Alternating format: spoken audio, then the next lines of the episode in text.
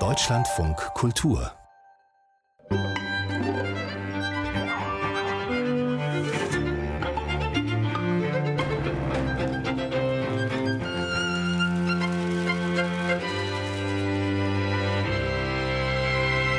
Einen wunderschönen guten Abend, meine Damen und Herren. Herzlich willkommen zum Literarischen Quartett.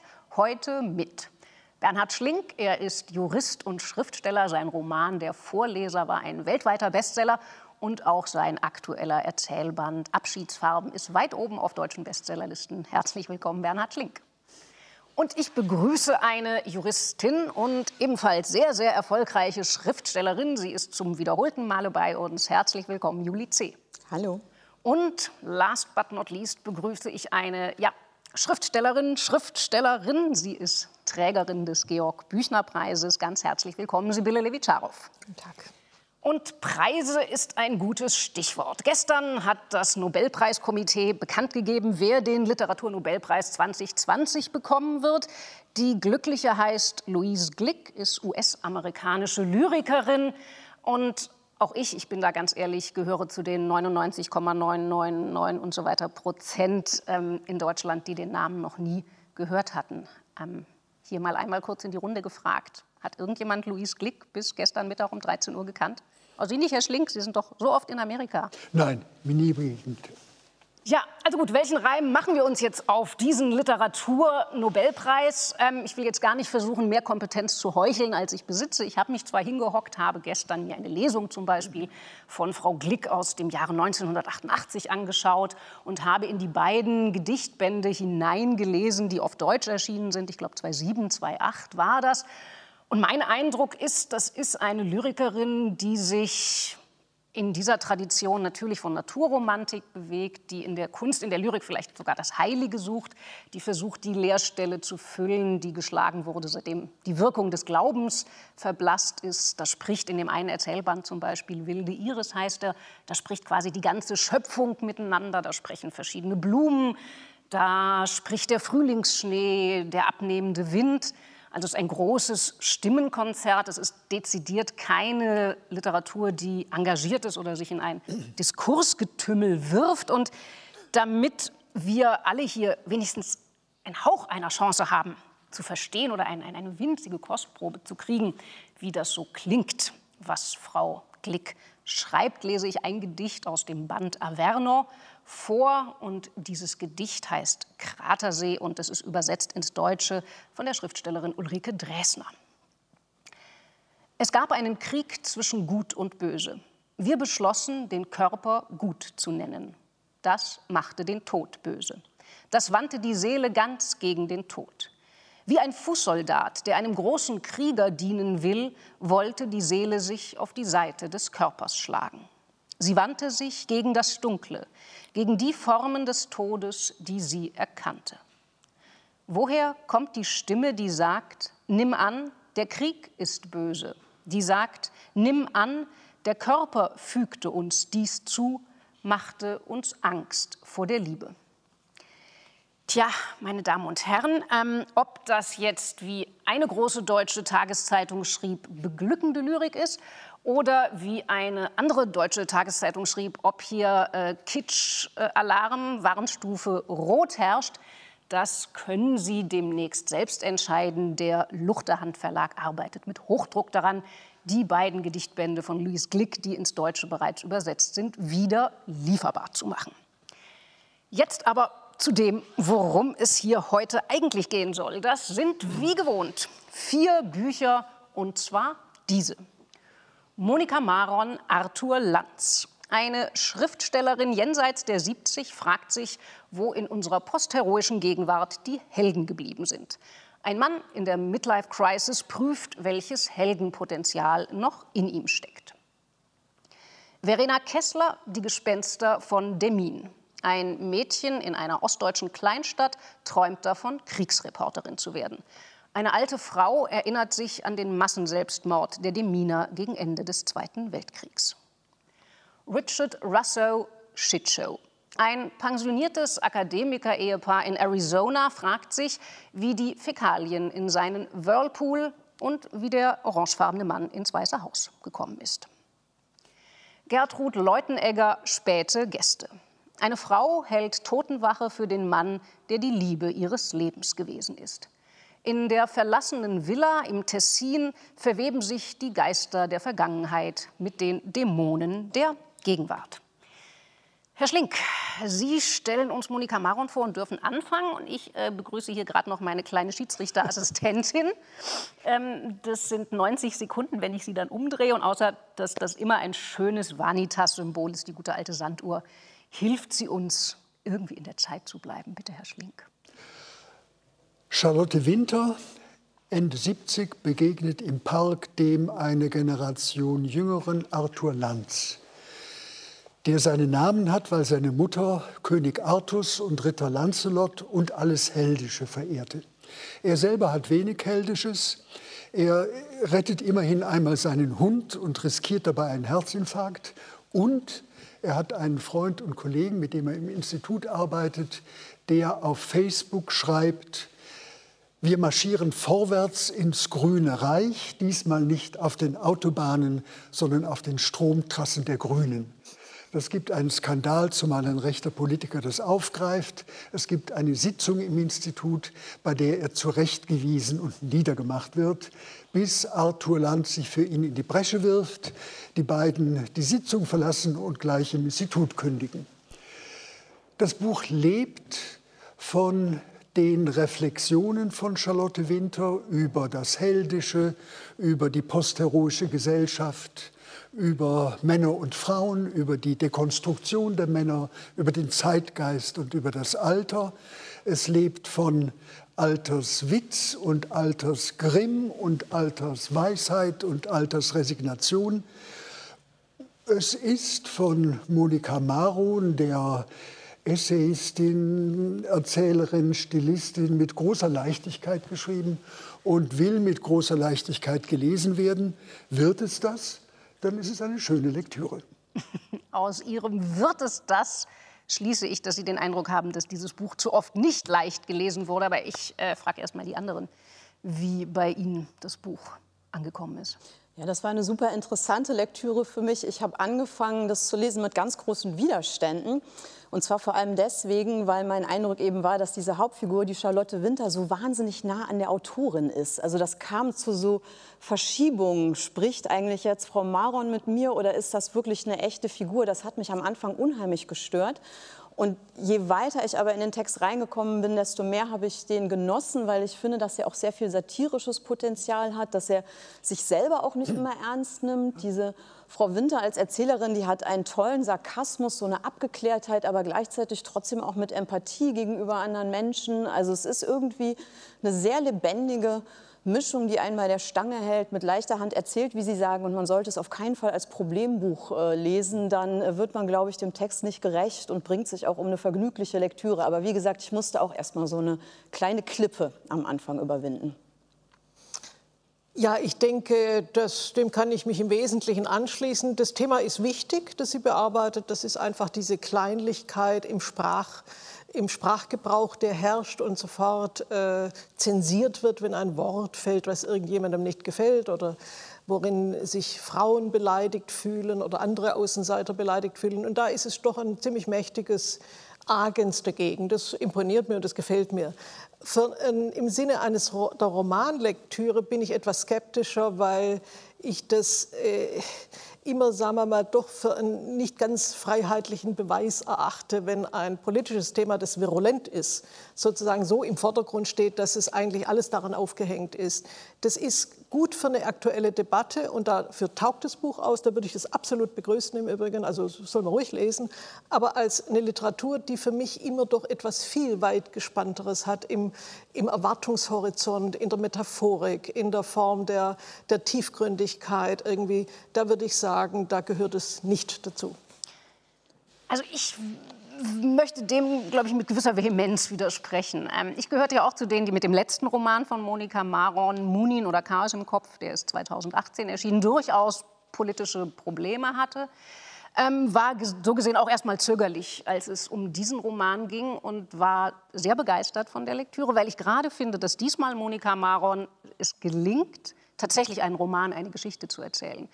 Und ich war schon überrascht. Ich habe mir die Rezensionen im Wesentlichen angeguckt, die jetzt zu diesem Buch erschienen sind. Und ich musste an einen Matador in einer Stierkampfarena denken. Also Monika Maron wedelt wie eine Verrückte mit dem roten Tuch.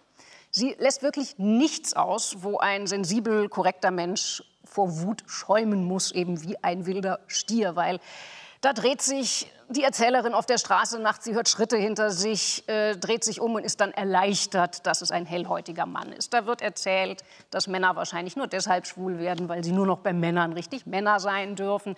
Da stößt äh, ein Ehepaar darauf an, äh, ein, ein, Freundespaar, also ein Er und, eine, und die Erzählerin darauf an, dass es eben nur zwei Geschlechter gibt. So.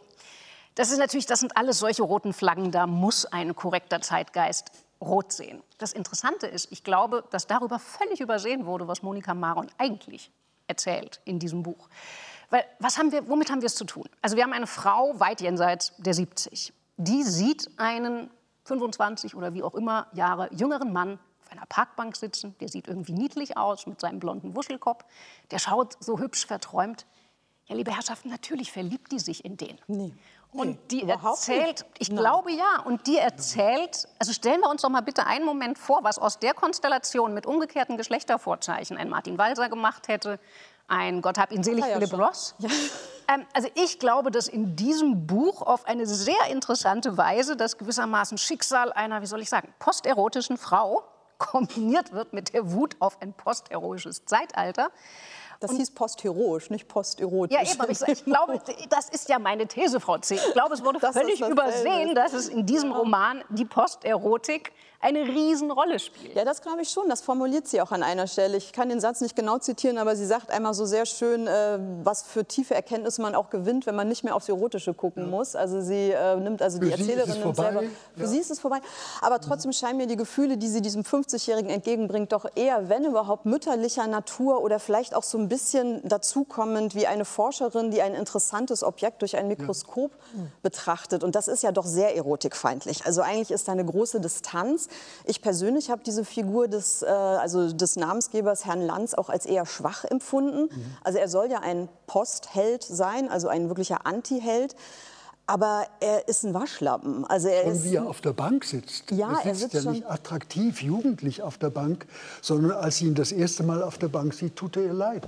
Er tut ihr eigentlich die ganze Zeit leid. Ja, aber sie findet ihn, glaube ich, also sie findet also interessant. Euch, also ich habe, äh, also wenn der zu Besuch These. kommt, die haben quasi ein Date und was macht sie? Sie kocht Kartoffelsuppe mit Würstchen. Das ist aber mütterliches Agens, Entschuldigung. Also ja. wer verführen will, der kocht, der kocht Kartoffelsuppe. Ja, also ehrlich. Also, also, ich habe aber den Eindruck, dass das gewissermaßen der Unterstrom dieses Buch, also Sie haben völlig recht, äh, die Erzählerin Charlotte Winter selber nimmt sich aus dem Spiel.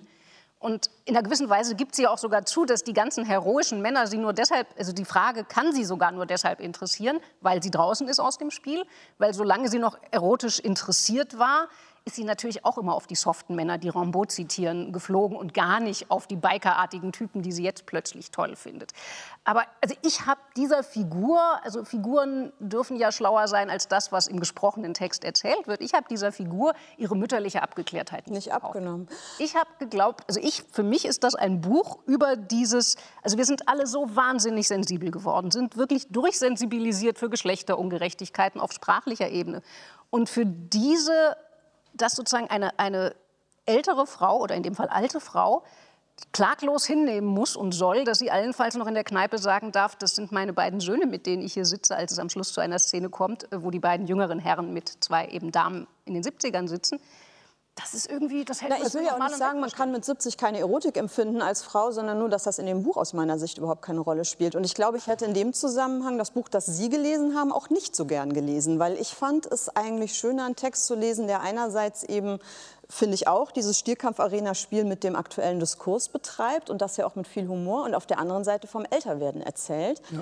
Aber vor allem eben, so habe ich es gelesen, als diese Frage, inwieweit rückt einen das Alter eigentlich aus dem Tagesgeschehen heraus? Also kommt man in eine Beobachterrolle, weil man nicht mehr so stark aktiv mitmacht? Ist es so? Muss es so sein oder ist man das auch selber? So sieht sie es jetzt. So sieht sie schreibt sie auch ausdrücklich, wie sie sich aus dem Leben jetzt hinaus befördert und hinaus befördert sieht. Und ist Ja, das schlimm oder ist es gut? Das fand ich eine ganz interessante Frage, die ja auch schillert. Man weiß nicht richtig, ist Frau Winter damit eigentlich zufrieden und genießt es auch, diese Draufsicht zu haben, Beides. zusammen mit Lady eine Zigarette rauchend in der Kneipe, das Weltgeschehen diskutieren? Ist ja ständig beides. Oder ist, sie, ist es beides? Äh, Sie, sie leidet am Alter und sie genießt äh, das, was das Alter an Distanz und an Weisheit und Gelassenheit vermittelt. Aber das sie, ist doch etwas Typisches auch bei, sagen wir mal, vernünftigen älteren Damen, dass sie schon auf die Idee kommen, dass ein so viel jüngerer Mann mit ihnen nicht unbedingt ins Bett will und dass sie da eine gewisse Vorsicht walten lassen, indem sie allzu sehr sozusagen die erotische Angel auswerfen. Und das ist so eine Figur, die vernünftig ist in meinen Augen. Ja? Aber ich meine, eben die Weltliteratur wimmelt dann vor Unvernünftigen. Also ist das Schon, die weibliche aber- Antwort? Dass Das ist aber- das ist- Frauen Nein, das vernünftige ist- das ist Kartoffelsuppe kochen und Martin Walter und Aber Philip in dem Ross und ist das Goethe so und name it schreiben In dem Buch ist es aber so der Fall. Also die wirft eben nicht die Angel aus, sondern Genau. dass, es, es, dass es immer ein, ein heimliches, kleines erotisches Gewabere gibt. Das gibt es ja immer bei großer Zuneigung, auch zwischen verschiedenen Altersgruppen. Das finde ich eigentlich normal. Aber das heißt nur lange nicht, dass man sozusagen einem solchen Mann sozusagen äh, äh, die Bäckchen küsst und, äh, und weitergeht. sie Also wirft die Angel nach der Geschichte Nach der. Geschichte das sagt aus, sie ja das immer stimmt. wieder. Das ist Äh, ein- könnte das eine genau. Geschichte geben? Könnte das eine Erzählung werden? Das ist ja zieht durch das Ganze. Das ist mein Stolperstein. Ich mag keine Autoren, die über Autoren schreiben, die Bücher schreiben. Also ich finde ja dieses... gut, äh, ähm, das mag zu- gefallen oder nicht, aber Ja, ich meine, das ist die. Angel, die sie immer wieder aufwirft, nicht die Angel nach ihm. Wir bleiben gewissermaßen bei Heldensehnsüchten. Allerdings sind die Heldensehnsüchte sehr anderer Natur. Äh, Verena Kessler, die Gespenster von Demin. Die Hauptfigur ist gerade mal 15, lebt in einer vorpommerschen Kleinstadt eben namens Demin, heißt eigentlich Larissa, bevorzugt aber Larry. Und das nicht nur, weil man auf dem Schulhof Larissa so wunderbar auf Pissa reimen kann, sondern Larry hat Großes vor im Leben. Larry träumt davon, Kriegsreporterin zu werden. Und weil sie sich schon mal wappnen will für all die gefährlichen Situationen, in die sie kommen wird, übt sie etwa mit der Stoppuhr möglichst lange Kopfunterhängen oder wie lange man eine Hand in eiskaltes Wasser halten kann. Ähm, das könnte nur auf den ersten Blick wie irgendwie so ein frivol, pseudo-abgebrühter Teenager-Quatsch erscheinen, aber es gibt da einen tieferen existenziellen Schmerz dahinter und der besteht darin, dass Larry eigentlich einen älteren Bruder hätte, der ist aber kurz vor ihrer Geburt gestorben, den hat sie also nie wirklich kennengelernt. Sie sieht, besucht ihn nur auf dem Friedhof und es gibt eine historische Dimension für ihre Faszination mit Krieg und Gewalt. Gegen Ende des Zweiten Weltkriegs fand in Demin ein Massenselbstmord statt. Über 600 Deminer sollen sich mit dem Einmarsch, Vormarsch der Russen in der Peene ertränkt, aufgehängt, vergiftet haben. Sehr viele Frauen und Kinder dabei. Mich hat dieser Roman, es ist ein Debütroman, die Autorin ist gerade mal Anfang 30, mich hat er sehr beeindruckt und berührt und, auch wenn das bisher gar nicht so klingt in der Zusammenfassung, sehr oft zum Lachen gebracht. Ich finde, dass Verena Kessler was gelingt, was uns gerade als Gesellschaft überhaupt nicht gelingt und auch der Literatur, finde ich, viel zu selten gelingt. Sie schreibt gegen, das Verdrängen, gegen die Verdrängung des Todes an und sie tut das aber mit einer erheblichen Leichtigkeit und ja, es ist ein Coming-of-Age-Roman mit einer großen Schnodderigkeit auch bisweilen, aber eben, das ist nicht kein Coolness-Geist, sondern ich finde, das ist von einer großen Liebe zum Menschen mit all seinen Macken geschrieben. Also für mich war das einer der wenigen literarischen Lichtblicke in diesem eher tristen Herbst. Herr Schlink, Sie gucken entsetzt. Nein, nicht entsetzt. Ich denke, es ist auch ein, ein Feel-Good-Roman. Ein Feelgood-Roman. Feel-Good-Roman. Das Mädchen mag Danke, man. dass Sie nicht wenigstens Wellness-Roman gesagt haben. Das Mädchen mag man und es macht auch nichts Falsches. Und man mag seine Freunde und man mag seinen Vater und auch die Mutter ist letztlich okay und auch der Freund, den sie Mutter ins Haus bringt. Es löst sich alles eigentlich freundlich Sie auf. wollen mit einem Biker, Was ich- der, was war das, rosa Socken mit Bananenmuster drauf hat, zusammenwohnen? Sie, ho- er holt sie ab am Ende und sie fahren versöhnt miteinander nach Hause. Also es ist alles auf Versöhnung gestimmt und diese Versöhnung kommt auch schön. Mich hat beim Buch zweierlei gestört. Ich denke gerade diese Dimension des äh, vergangenen Massenselbstmords äh, kommt überhaupt nicht wirklich ins Spiel. Und äh, gut, ich habe dann in Wikipedia nachgelesen, was sich dort zugetragen hat. Und dann wusste ich's. Im Buch kommt es überhaupt nicht zum Spiel. Und es ist immerhin ein Buch, äh, über eine Kindheit, die in der ehemaligen DDR, also im Osten stattfindet. Aber das könnte genauso in Lüdenscheid oder Tübingen sein. Weil der Plattenbausiedlung also von, der, von, der, von dem, was die Welt ja immer noch prägt, ich kenne sie gut genug, um das sagen zu können, ist im, im Roman überhaupt nichts. Und ein Mädchen wächst immer noch ein bisschen anders in einer ehemaligen DDR, also Ostneuländer Provinzstadt auf, als in einer Westprovinzstadt. Da möchte ich heftig widersprechen. Ich finde das ein sehr, sehr gutes Debüt für eine junge Dame. Also äh, ich fand die Figurenbeschreibung klasse, muss ich sagen. Also ich habe wirklich auch mit der Figur äh, gehofft und gebebt. Also mir ging sie zu Herzen ganz einfach. Ich finde das als Sozialstudie, Sozialporträt, was ja eine bestimmte Richtung von äh, Romanwerken auch sein dürfen oder sein müssen, da gehört es in diese Kategorie. Das ist ein, ein, ein großartig angelegtes Sozialporträt. Und da hat es, ist es wirksam und da ist es sehr, sehr gut. Und ich finde auch alles andere als banal die Vorkommnisse, ja, also sozusagen dieser merkwürdige äh, dann äh, Freund dann im Supermarkt, ja, das sind alles so Verhältnisse. So, so also die Schule muss man dazu sagen, der hat die Schule abgebrochen. Die Schule abgebrochen hat und zwar, das sind alles so ein bisschen Kümmerexistenzen, wo man nicht so recht weiß, wo das, wo, wo, die, wo, wo das Häsle hinläuft, ja, oder soll und so weiter. Aber sie ist also von einer, ich finde, ich habe ein, ich habe ein Herz für diese Figur, sofort mein Herz schlug sofort für sie, weil ich diese Art von ich würde sagen, völlig unkitschiger Tapferkeit an dem jungen Gör. Ja, das irgendwie alles ausprobiert, irgendwie auch körperlich ausprobiert, finde ich klasse. Das hat, und das ist nicht irgendwie kitschig beschrieben. Das hat irgendwie einen, einen, einen mutigen Willen ist da gezeigt, wie jemand also versucht, so aus der Decke der sozialen Schreckenssubstanz und, uh, und uh, rauszustoßen, das kleine Köpfle und ein bisschen sich frei zu schwimmen. Klasse. Ich fand es auch toll. Also was äh, Sie als viel gut Literatur bezeichnet haben, wo ja schon die Kritik mit drin steckt, das verstehe ich. Ich empfinde das aber als einen Optimalfall, weil die Autorin das schafft, die wirkliche Tragik der menschlichen Existenz, die letztlich in der Sterblichkeit besteht. Also das ist ein Buch über den Tod, würde ich sagen. Also kaum jemand in diesem Roman stirbt nicht, ist schon gestorben, will sterben oder nähert sich dem an durch Waterboarding-Experimente und alles Mögliche. Also die, die Menschen werden als Grenzgänger gezeichnet in dem Buch. Also eigentlich immer zwischen Leben und möglichem Tod changierend. Und die Hauptfigur mit ihren zarten 15 Jahren empfindet das am eigenen Leib massiv. Also eigentlich tragisch, aber mit einer großen Liebe zum Überlebenskampf und zu dem, was daraus wird. Also jede dieser Figuren wird irgendwie ernst genommen, liebevoll gezeichnet. Da ist nicht der in der Gegenwartsliteratur oft so verbreitete Defetismus, der eigentlich aus jeder Figur immer ein, eine Lachnummer machen muss, der alles abwerten muss, sondern das Menschliche genau. an sich wird erstmal hochgehalten. Und egal wie tragisch und schmerzhaft es manchmal ist, es wird hochgehalten und irgendwie auch abgefeiert. Und deswegen hat es diesen Versöhnungsgestus und deswegen hat es im Grunde auch ein Happy Ending, obwohl eigentlich alles in irgendeiner Form schon in Trümmern liegt. Und das fand ich toll. Da kann man jetzt vielleicht noch sagen, das lappt manchmal vom Sprach sprachlichen Gestus so ein bisschen ins Jugendbuch da fühlte, fühlte ich manchmal so ein, so ein, Oszillieren zwischen den Gattungen, aber was soll's, ist ja ganz egal. Also wir sind ja keine Zielgruppe, wir sind aber ja Leser. Was liegt denn in Trümmern? Sie wendet sich ab von dieser fixen Idee, sie müsse Kriegsreporterin werden. Der Freund packt sich wieder und geht nach Hamburg, um endlich wieder auf die Schule zu gehen. Der Vater hat eine neue Lebensgefährtin, die ihr, der Tochter, auch gefällt. Und die Mutter hat auch einen Lebensgefährten, mit dem die Tochter ihre Freundschaft gemacht hat. Was liegt ja, das in ist Trümmern? das Ende. Na, wir erleben eine Familie, in der ist ein Kleinkind tragisch verstorben, kurz bevor das zweite zur Welt kam. Daraufhin geht der Vater, wird ein einsamer Trucker, der eigentlich den Kontakt ja. zu einem abbricht. Es ist eine Kleinstadt gezeichnet von wirtschaftlichem Niedergang und Schwierigkeiten, sich zu berappeln. Es sind Jugendliche, die eigentlich nichts zu tun haben, außer kopfüber von Bäumen zu hängen. Also da kann man schon ja, sagen... Aus all den geht wir haben eine ja, genau, aber Frau, das ist die um ein, also die eine der wenigen, also deshalb, ich möchte auch an der Stelle noch mal vehement widersprechen, dass das nicht vorkäme, diese Geschichte, historische Hintergrund. Hintergrund.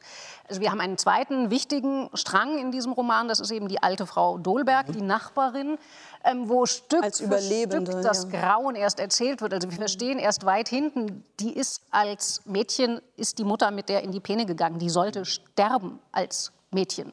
Und sie ist eben wieder aufgetaucht. Und das ist, finde ich, schon wirklich gut gebaut von der Verena Kessler. Wie Bringt sich um am Schluss. Diese Larry gleichzeitig Waterboarding-Experimente aus so einer Lebens, also aus einem tiefen Lebensschmerz, den sie aber nicht wegordnen kann über diesen toten, nie gekannten Bruder Und die andere Frau hat als Erinnerung, wie sie als Kind am Ende eines echten Krieges den sie erlebt hat, um ein Haar gestorben wäre. Also ich finde, dass man diesem Buch überhaupt nicht vorwerfen kann, dass man jetzt Wikipedia bräuchte, um sich schlau zu machen, was da eigentlich passiert ist. Oder also einer der Sätze, also auch um zu zeigen, wie Verena Kessler, wie sparsam die erzählen kann.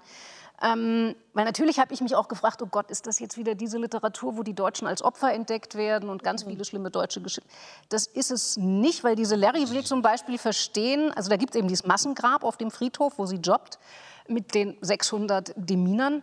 Und ähm, sie fragt sich die ganze Zeit, wie liegen die da in dem Grab? Liegen die kreuz und quer durcheinander, Füße, Köpfe, wie liegen die da? Und dann traut sie sich, die Friedhofsverwalterin zu fragen, äh, wie liegen die da eigentlich drin? Liegen die da kreuz und quer?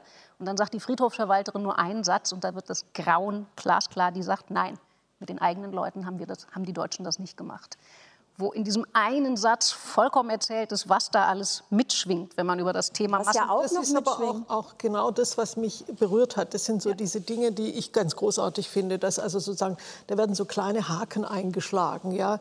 Das ist eine Geschichte, die, die, kurz in die, in die, die ganz kurz in die äh, entsetzliche deutsche Vergangenheit ausschweift, einen Nagel reinhaut, der einem äh, auch ein bisschen äh, aufregt, wenn man das liest. Also das lese ich nicht so kalt. Ja?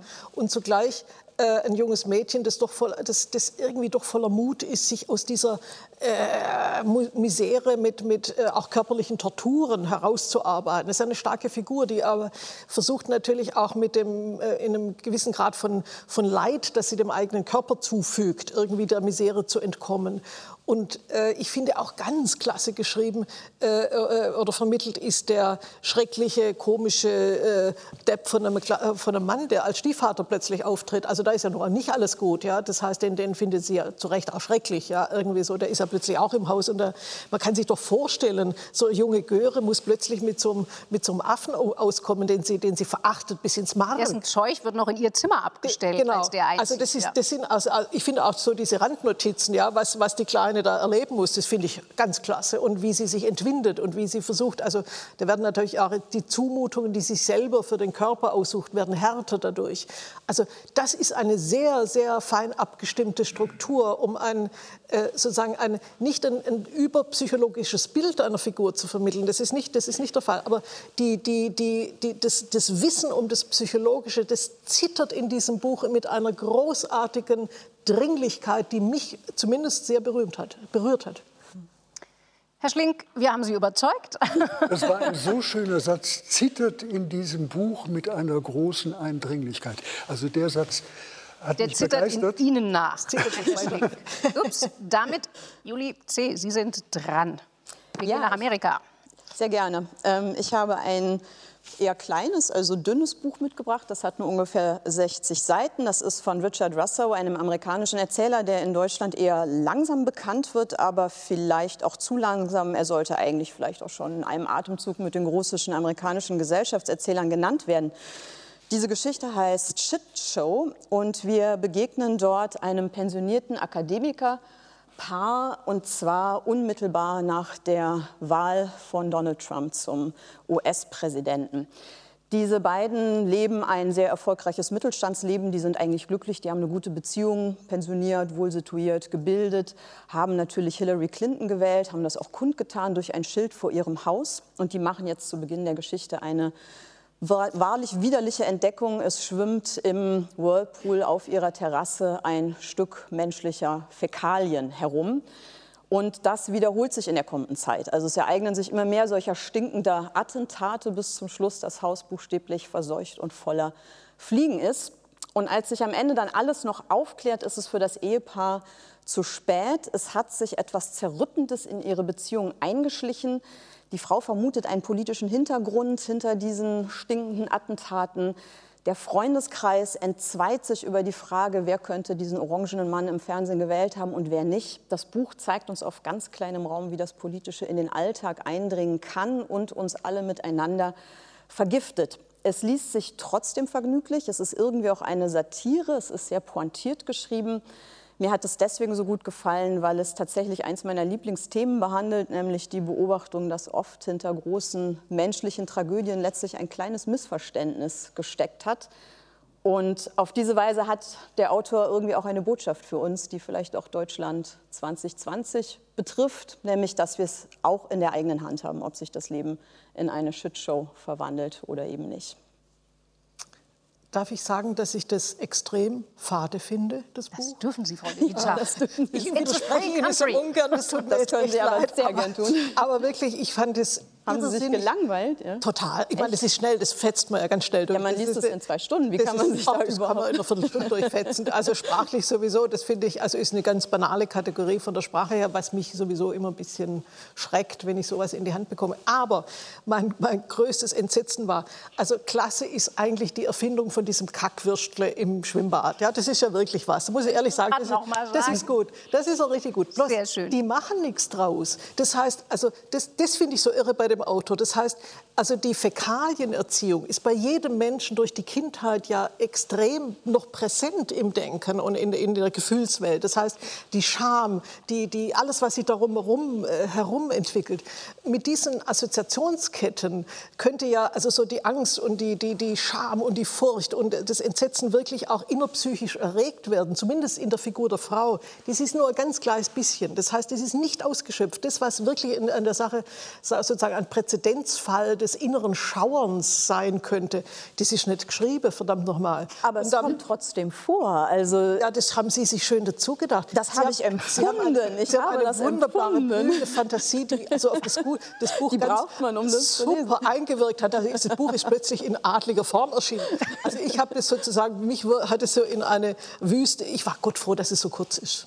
Nein, Sie tun ihm Unrecht. Also natürlich arbeitet das mit Auslassung. Das sieht man ja nun auch schon an dieser sehr bescheidenen Dicke, dass das eben nicht auserzählt. Aber ich finde gerade dadurch, dass er genau all das nicht erzählt, sondern das schiere Entsetzen vor diesem kleinen Bruch in der Alltagswirklichkeit zeigt, wirkt es doch umso stärker. Also ich konnte das komplett mitempfinden, wie dieses Ehepaar wirklich rausgerissen wird aus allem, woran sie geglaubt haben, was ihnen selbstverständlich erschien, die Sicherheit, die Aufgehobenheit in ihrem Umfeld, durch so etwas bis dahin, dass diese Ehe scheitert auf der letzten Strecke der Biografie. Also ich hatte Probleme mit der Parabelhaftigkeit von dem Ganzen. Also das fängt natürlich damit an, dass das, wie haben Sie gesagt, Kackwürstle?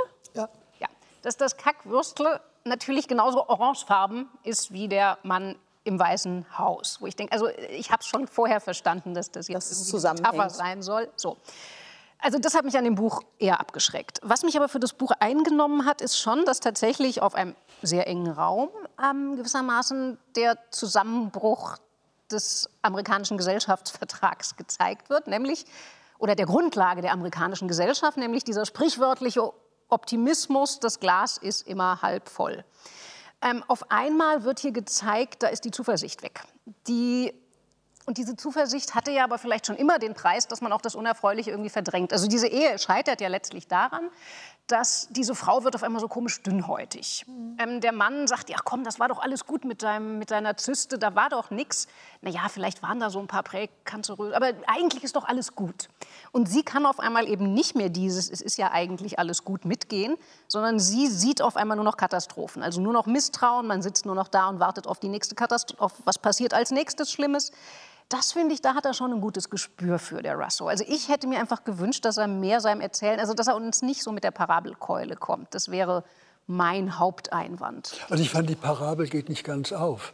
Am Schluss war es ja ein Missverständnis. Ja. Also das sollte ja eigentlich gar nicht Sie treffen, sondern die Nachbarn. Da war die Rachegeschichte, die gespielt hat. Was hat das für eine Bedeutung in der Parabel? Also wenn das, Ich würde das auch nicht so parallel sehen. Also da steht nicht einfach nur, Trump ist ein Stück Scheiße. Also das ist nicht die Aussage des Buchs, sondern Das ist schon klar. Aber doch irgendwie, äh, das wird zerrüttet durch das, was jetzt plötzlich in ihr Leben gefallen ist. Und es ist mit Absicht in ihr Leben gefallen. Und sie sind dafür irgendwie auch verantwortlich. Das ist ja die Parabel eigentlich. Und deswegen auch die Konflikte im Freundeskreis. Wer hat denn jetzt sich dafür verantwortlich zu machen und wer nicht? Und dieses Moment, dass es dann nur äh, letztlich Endes ein Missverständnis war und wenn er jetzt, äh, vielleicht kriegt das ja auch wieder hin mit seiner Frau. Also dieses Ende fand ich, hat dem, was als Parabel angelegt war, eigentlich ein bisschen die Luft rausgenommen. Also wenn es anders gewesen wäre, dann wäre es mir wie Frau Levitscharow gegangen und ich hätte es banal gefunden. Also ich fand gerade das Interessante, das wollte ich irgendwie erzählt haben, dass es eben nicht eins zu eins ist. Es passiert etwas Schreckliches, wir verhalten uns schrecklich, dann wird alles noch schrecklicher, sondern es sind wir selbst, die uns das antun. Das ist ja der Witz. Also es gibt natürlich diesen Auslöser, nennen wir es jetzt das Kackwürschle, aber die Frage ist ja, was folgt. Und es ist ja die Paranoia der Frau, die letztlich dafür sorgt, dass dieses Leben auf seiner letzten Etappe zu Bruch geht. Es liegt ja nicht tatsächlich an dem, was passiert ist, sondern an dem, was daraus gemacht wird. Das Gleiche gilt für das Misstrauen im Freundeskreis, für den Umgang miteinander. Das hätte man ja auch völlig anders lösen können. Und das, finde ich, ist, was der Autor uns erzählen möchte. Nicht, dass politische Macht uns notwendig zu Opfern der Verhältnisse, das wäre ja eine völlig langweilige Aussage, sondern am Ende sind wir es doch selber, die damit umgehen und etwas für uns daraus machen. Und das fand ich eigentlich wieder ein, fast schon eine optimistische Botschaft für uns. Wir hätten das auch anders handhaben können. Sie sehen die Frau als die, an der es zerbricht. Ich Ja. sehe es den Mann nicht weniger. Ich Natürlich. meine, er hätte ja, könnte einen Bewegungsmelder installieren lassen. Er könnte ja all das tun, was ein Mann tun Aber kann. darum geht es, glaube ich, Haus für die Frau bedroht nicht. Er tut das alles nicht. Ich glaube, darum geht es nicht für die Frau. Die Frau verlangt von ihm, dass er ihre Angst teilt und ihren, ihre apokalyptische Grundstimmung. Und dazu Statt ist er nicht in der. Lage. Ja. Genau, weil er ist der Typ, also Sie haben Also- es gerade als sozusagen auch den amerikanischen Traum so ein bisschen skizziert. Ich glaube aber, das trifft auch unsere Mentalität ganz gut. Man kann das aufräumen, man kann das wegmachen und dann geht es weiter. Ja? Also das ist ja, was er sozusagen versucht. Ich mache alles sauber und dann ist es wieder gut und wir können unser Leben normal weiterführen. Und das ist es, was sie nicht erträgt. Ich glaube, da ist Frau C. an einem tatsächlich, das ist wahrscheinlich der interessanteste Punkt an dem Buch, weil wenn diese Erfahrung machen wir doch jetzt auch seit einer Weile, was gibt es freundschaftsvergiftenderes und gesellschaftszersetzenderes, als wenn einer sagt, du bist doch mit deiner Angst ein völliger Hysteriker, ich nehme deine Angst nicht ernst. Genau. Und das erzählt der Russo, finde ich tatsächlich nicht schlecht. Dieses, also dass diese Ehe letzten Endes ja daran auseinanderfliegt, eben, dass der Mann nicht bereit ist, die Angst seiner Frau mitzugehen, sondern eben weiter, also er benutzt das ja auch selber weiter, daran glaubt, dass das Glas halb voll ist, obwohl das Glas aus Sicht der Frau nicht nur leer ist, sondern vielleicht sogar einen Sprung inzwischen schon hat. Und das geht er nicht mit. Und das ist, finde ich, schon eine kluge Zeitdiagnose zumindest. Ob das jetzt große Literatur ist, weiß ich auch nicht. Aber ähm, das ist zumindest, finde ich, eine ziemlich kluge Diagnose dessen, was wir gerade überall in unseren Gesellschaften erleben. Aber da ist doch ein Essay viel besser. Also äh, ehrlich, also ich meine, nein, Literatur lebt ja davon, also von einer anderen Form der Metaphorik, von einer anderen sozusagen Erzählweise, die es noch in eine andere Dimension führt. Und das ist eigentlich, das ist ein klares politisches Statement, steckt hinter der Geschichte, das ich völlig äh, teile. Ich ich habe ja nichts dagegen, also gegen die politische Haltung, die da indirekt zum Ausdruck kommt. Und das ist mir auch klar, dass es Zerwürfnisse in Beziehungen geben kann. Das muss ja in Amerika schlimm zugehen. Also das ist eigentlich ein tolles Thema. Da, da hätte ich gerne einen guten Roman drüber gelesen. Aber mir sind auch die Sätze zu banal. Die sind einfach zu banal. Das ist etwas für Legastheniker und für die ist aber zu fad, weil die, die muss man ein bisschen mehr an ruchbare Bücher Frau heranführen. Levitscharow, bevor Sie sich jetzt um Kopf und Kragen reden und Legastheniker beleidigen, schlage ich vor, dass wir zu einem Buch kommen, das Sie vorstellen, Okay. das Literatur Okay, gut, machen wir es. Ja. Das ist äh, Gertrud Leutenegger, späte Gäste. Und ähm, Gertrud Leutenegger ist eine fabelhafte, hochkarätige Erzählerin und sie ist es auch in diesem Buch. Da geht es um, das spielt im Gebirge, da geht es um, das, um den Tod einen Mann namens Orion, die Frau, die ihn früher liebte, erzählt.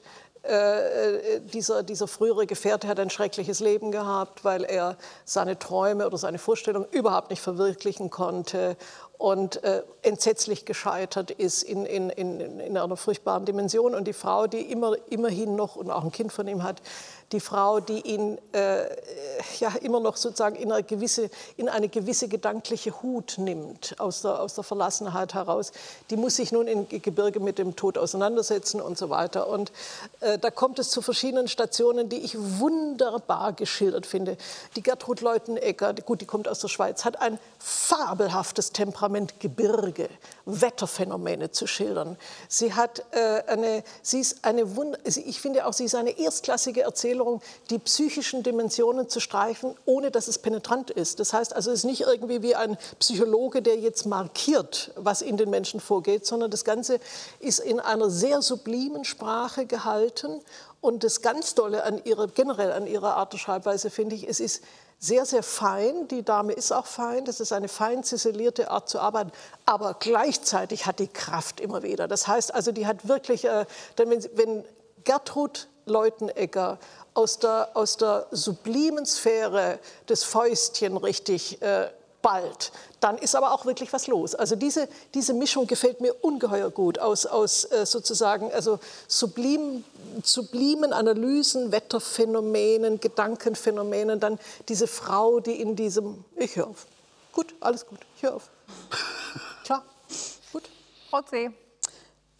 Ich soll anfangen? Ja, also ich konnte das Buch auch bewundern für seine starke poetische Kraft, für diese unheimliche Bildgewalt habe mich aber zwischendurch immer wieder streckenweise auch schwer getan, weil, wenn man es etwas schlicht formuliert, angenommen es gäbe zwei Kisten, aus denen man Bilder nehmen kann, die helle und die dunkle, dann sind das hier doch zu 99 Prozent immer Bilder aus der dunklen Kiste. Also das ist ein Roman, in dem es nie wirklich hell wird und das nicht nur, weil es in der Nacht spielt, sondern auch, weil es halt immer wieder um das Leid geht, um den verzerrten Körper, das maskierte Gesicht, den nächsten Blutfleck auf der Erde, die sich zusammenballende Gewitterfront. Also es setzt ein sehr starkes Schwergewicht auf die ganz düstere, albtraumhafte Seite der menschlichen Existenz. Sich damit auseinanderzusetzen, ist wichtig und immer wieder gut und schön. Mich persönlich hätte es noch mehr in seinen Bann geschlagen, wenn es vielleicht etwas zwischen den beiden Seiten meandert wäre. wäre. Also ich kann mich eigentlich nur an die überschäumenden, was für Blüten sind das, Hortensien oder so, die im Frühling dann manchmal so die Landschaft Ginster. in Nee, das ist irgendwas anderes gewesen. Das, wo sie sagt sie an zwei Stellen, wie die Landschaft auf einmal weiß ist, wie unter Ach, oh ja. schäumendem Schnee, weil die Blüte ah, so emporquillt, ja. also herausquillt. Das sind die einzigen Bilder, die ich zurückbehalten habe, wo sowas lebensbejahendes, frühlingshaftes in den Text kam. Ansonsten äh, erschien es mir doch eher so ein bisschen wie ähm, ja nächste Ausfahrt. Hölle, Apokalypse, Albtraum, die, die dunkelsten Fantasien eigentlich, die man über das Menschsein haben kann. Also ich will nicht sagen, ich mochte es nicht, aber man muss es an einem Tag mit guter Laune lesen. Ich hätte gerne noch ein bisschen mehr erzählt gehabt. Was war jetzt eigentlich los mit ihr und dem Orion und mit dem Kind und warum sind sie auseinander und warum also ich hätte gerne noch ein bisschen mehr erzählt bekommen und ich habe ein bisschen zu viel. Also jeder Satz ist ja bedeutungsschwer. Jeder Satz ist bedeutungsschwer, wobei ich nicht bei jedem Satz die Bedeutung dann auch erkennen konnte. Aber man merkt, er kommt bedeutungsschwer. Und äh, vieles fand ich auch poetisch schön geschrieben, poetisch schön geschrieben. Aber wie gesagt, ich hätte mir ein bisschen mehr Erzählung und manchmal ein bisschen weniger Bedeutungsschwere gewünscht. Naja, also das Ganze gehört ja deutlich, also so ist es ja auch angelegt. Das fängt an einem Abend an und geht bis zum nächsten Morgen. Das gehört ganz deutlich ins Genre der Nachtstücke. Also so gesehen, Frau C., haben Sie völlig recht. Aber nun Gott, das ist ein literarisches Genre, was äh, ich persönlich eher schätze, wo ich auch sage, das ist eine der Aufgaben, die Literatur natürlich auch hat, uns mit durch die Nacht zu nehmen. Ähm, mein Problem liegt mit diesem Buch eher auf einer anderen Ebene. Ähm, und das würde mich interessieren, wie Ihnen das damit gegangen ist. Dieses Buch hat ja doch durchaus, also es ist ja nicht nur jetzt so eine reine poetische Prosa, sondern es hat ja doch durchaus, mischt es sich ja in, in, aktuelle Diskurse eben schon auch ein oder ragt zumindest in diese Diskurse rein oder umgekehrt, die ragen ins Buch, nämlich ganz konkret mit der Flüchtlingsproblematik. Ähm, das kommt in diesem Buch immer wieder an ganz vielen Stellen vor. Einerseits, äh, also es gibt einen Fasnachtsritus, der wichtig ist für dieses Buch. Das ist ein alter Schweizer Ritus, also eben Tessiner Bergdorf, haben wir, glaube ich, gesagt. Da gibt es das sogenannte Ritual die Schönen und die Hässlichen. Das sind jeweils mit wilden Masken verkleidete Menschen. Man weiß nicht, wer hinter diesen jeweiligen Masken steckt. Und bei dem einen großen Dorffest, wo alle zusammen, ich glaube Risotto ist es, äh, essen, merken auf einmal welche bei den Hässlichen, die also eben immer in Lumpen gewickelt sind und Felle umhaben und wild aussehen, merkt man auf einmal, da ist der Gummihandschuh, den die anhaben, hochgerutscht und dann sieht man, huch, das ist ja ein schwarzer Arm der darunter rausguckt. Und dann weiß jetzt diese Festgemeinschaft nicht, wie sollen sie damit umgehen. Die Erzählerin weiß nicht, was sie mit dieser Erzählung, die sie gehört hat, anfangen soll. Der Wirt dieser Villa, in der das Ganze spielt, im Tessin, stammt aus Sizilien, versucht in seiner Heimatstadt Flüchtlinge anzusiedeln. Das klappt dann irgendwie doch nicht. Es wird parallel montiert. Ein Vogel, der die schwarzen Haare einer Madonna in der Dorfkirche glaubt, dann wird im nächsten Satz berichtet, dass man ein gekentertes Flüchtlingsschiff irgendwie nur daran gefunden hat, weil irgendwie schwarzhaarige Perücken oder was an Land geschwemmt. Also, ganz ehrlich, das ist für mich überhaupt, also das finde ich, also das hat mich wirklich nachgerade verstört beim Lesen. Ich fand, dass diese zwei Ebenen von diesem unglaublich fein ziselierten Nachtstück mit dieser, ähm, ich möchte irgendwie auch ein, ein, ein, ein, ein, ein, das, ein, ein Drama sozusagen das Menschendrama im Flüchtlingsdrama erzählen. Also für mich geht das überhaupt nicht zusammen. ich finde, das ist jetzt nicht richtig geschildert. Ja, das wird gut. dem Buch nicht gerecht, würde ich sagen. Also es ist nämlich nicht so, dass das Buch quasi versucht, äh, sich da jetzt noch ein Stück Diskurs irgendwie reinzuholen. Das hat auch nichts Problematisierendes, sondern die Tatsache, dass da Flüchtlinge auftauchen, entspricht einfach dem, was ist. Also so habe ich das gesehen. Das sind Dinge, die geschehen. Und das Buch urteilt nicht darüber, positioniert nicht, sich nicht, politisiert das auch nicht, sondern ist schaut das irgendwie an. Und ich war ehrlich gesagt froh darüber, dass das kam, weil es hat es für mich auch zeitlich verortet. Ich hätte ansonsten überhaupt nicht sagen können, spielt das eigentlich im 20., 19. oder 16. Jahrhundert. Das ist so aus der Zeit gefallen, der ganze Rest, dass für mich diese Flüchtlingsthematik die einfach jetzt auch mal anders behandelt wird, nämlich nicht, also aus meiner Sicht nämlich gar nicht politisch, sondern eher poetisch, beobachtend, wahrnehmend. Das so was komisch Pittoreskes auch zwischendurch? Nee, nee, gar nicht. Das hat die also Wirklichkeit zeigt, reingebracht. Auch Soweit Wirklichkeit in dem Buch ist, hat das die Wirklichkeit das reingebracht. Das ist nämlich der Wirklichkeitsaspekt, für den ich sehr, sehr dankbar war. Und auch, äh, ich meine, die, die, die Frau, die, die in dieses Dorf zurückkehrt, die hat ja auch Angst in, in dieser leeren Villa, wo der Gastwirt jetzt äh, äh wieder nach Italien zu, äh, vorübergehend gegangen ist. Äh, äh, das, ist, das ist alles doll beschrieben, wie sie da übernachtet und dann auch äh, die Flüchtlinge, die rücken ja durchaus auch ein bisschen als Gespenster an. Also das ist ja nicht nur einfach so eine friedliche Aufnahme oder so oder umgekehrt. Also der Gastwirt, der in, wieder in Italien ist, der versucht hat, Flüchtlinge aufzunehmen, die kriegen einen riesigen Schreck, wenn er sie aufnehmen, aufnehmen will, weil sie ein Schild falsch interpretieren äh, äh von seinem Haus, in dem er sie unterbringen will. Also das ist alles eigentlich auch von Misshelligkeiten durchzuckt. Das ist keine, keine sozusagen, also ich würde sagen, Gutsmut Gutslektüre in Bezug auf Flüchtlinge. Das ist, das ist wirklich in, in, in einer, in einer dramatischen Schwebe gehalten. Das gefällt mir eigentlich sehr gut. Es sind, sind keine, ist nicht politisiert in irgendeiner Weise, sondern es ist eher, eher im Sinne auch natürlich das Unheimliche. Also ich finde schon die Szene, wo plötzlich also unter der, der Ärmel zurückgeschoben wird und ein schwarzer Arm vorkommt und die Leute sich schon wundern, warum zwischen den schönen Masken und den hässlichen so viele hässliche dabei sind. Ja, das finde ich schon eine tolle Szene. Und plötzlich merkt man, das sind ja ganz andere Leute, das sind ja nicht die aus dem Dorf. Also Wobei ich das gar nicht so erlebt habe, dass die Erzählerin und neben mir auch die anderen Dorfbewohner mit Angst oder Verunsicherung auf die Flüchtlinge reagieren. Das habe ich gar nicht so gelesen. Ich meine, es ist ja alles interpretationsoffen, weil es so stark bildhaft ja. erzählt wurde oder wird. Aber ich habe es eigentlich eher so verstanden, dass ähm, das einfach nur eine Veränderung ist, mhm. weil sich einfach jetzt mehr Menschen in dieser hässlichen Garderobe verkleiden, weil die Flüchtlinge gar nichts anderes haben. Die haben keine schönen Kleider, um am, Fasch am Fasching teilzunehmen. Die haben nur Lumpen und die kommen, um zu essen. Mhm. Und ja, aber, als sie den schwarzen... aber die Geschichte stimmt doch, glaube ich, hinten und vorne nicht, weil wenn ich das richtig verstanden habe, haben die doch auch diese traditionellen Masken ja. auf. Also die müssen doch genauso ja, an diese traditionellen großen Holzmasken drangekommen sein. So. Und da muss ich dann, also ich will jetzt irgendwie keine Spielverderberin sein, aber warum sind die dann immer als die hässlichen verkleidet und nicht als die Schönen. Ja, die haben doch, das ist, ist doch mit Stofffetzen, schon geschildert. Das sind die, die, haben sich doch mit Stofffetzen über das Gesicht bedeckt, das immer über die Stirn und die, also gut, die haben nicht die klassischen Schweizer Masken auf. Also habe ich die Szene aber verstanden, dass die so beschrieben ist, dass das eben erstmal wirkt wie der klassische dieses Ritual, was diese Dorfgemeinschaft ja. jedes Nein, Jahr feiert. Beschrieben, es ist beschrieben, was die umgebunden haben. Das ist okay. beschrieben. Gut, da muss ich Sie. Ich werde nachsitzen, Frau Levitscharow, Frau Dorn bitte gehen Sie auf den auf den Demutsstühlchen. Ich werde mich aufs Beichtstühlchen, Demutstühlchen genau. sitzen und nachsitzen. Ich glaube nicht, dass Sie das müssen. Sie kommen zunächst daher wie die Hässlichen.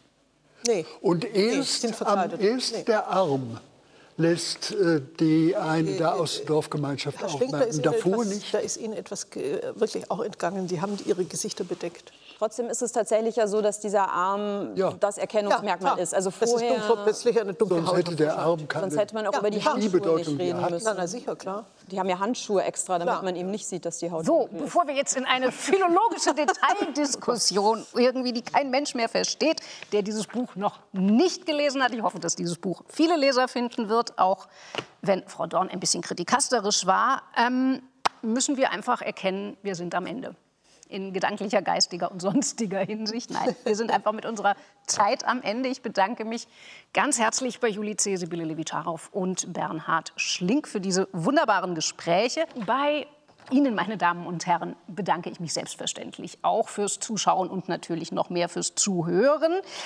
Ähm, wenn Sie jetzt auf der Suche nach noch mehr Bücherempfehlungen sind, dann lege ich Ihnen die Internetseite dein-buch.zdf.de ans Herz. Dort wird Ihnen das passende Buch für Sie vermittelt. Für die Ohrenmenschen unter Ihnen gibt es das literarische Quartett ab sofort auch als Podcast. Und zwar finden Sie diesen Podcast auf der Seite von Deutschlandfunk Kultur. Wir sehen uns, wenn Sie mögen, am 4. Dezember wieder. Und zwar sind meine Gäste dann Uli Mattes, Andrea Petkovic und wir schauen mal, wer den Weihnachtsmann für uns machen wird. Ich wünsche Ihnen heute eine gute Nacht und bleiben Sie noch ein bisschen am Lesen.